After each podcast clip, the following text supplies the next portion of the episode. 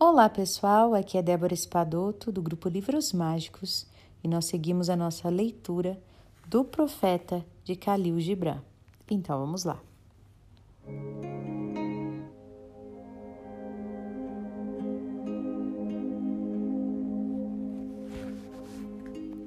E uma mulher que segurava um bebê no colo disse o seguinte: Mestre, fale-nos dos filhos. E ele disse: Vossos filhos não são vossos filhos. São os filhos e as filhas do desejo da vida por si mesma.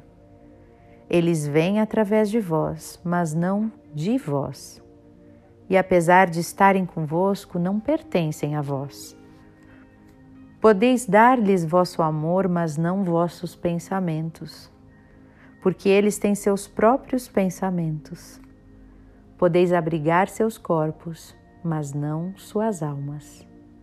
Pois suas almas vivem na casa do amanhã, a qual vós não podeis visitar, nem mesmo em vossos sonhos.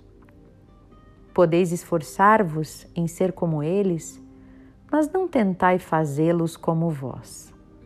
Pois a vida não volta para trás e nem permanece no dia de ontem. Sois os arcos dos quais seus filhos, como flechas vivas, são arremessados. O arqueiro vê o alvo no caminho do infinito, e ele vos dobra com o seu poder para que suas flechas possam ir longe e velozes. Deixai que o arqueiro vos curve com alegria, pois assim como ele ama a flecha que voa, ele também ama o arco, que é estável.